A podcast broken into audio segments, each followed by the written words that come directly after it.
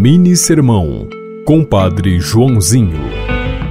Quem aceita perder, abre o horizonte da vitória, mas quem se apega ao sucesso, prepara a própria derrota. Existe algo de contraditório nesta lei que Jesus nos deixou e que funciona de fato. Quer ser mal sucedido? Feche as mãos, seja avarento. Mas quer ser bem sucedido? Abra as mãos, a mente, o coração. Se for até financeiramente, você vai investir, porque a mera poupança é estéreo. Assim é tudo na nossa vida. Quem aceita a cruz conquista a luz.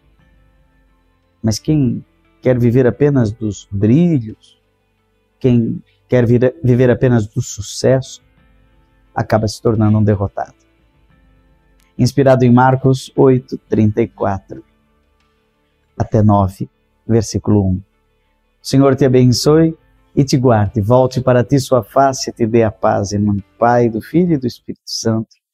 Amém. Você ouviu Mini Sermão, Compadre Joãozinho.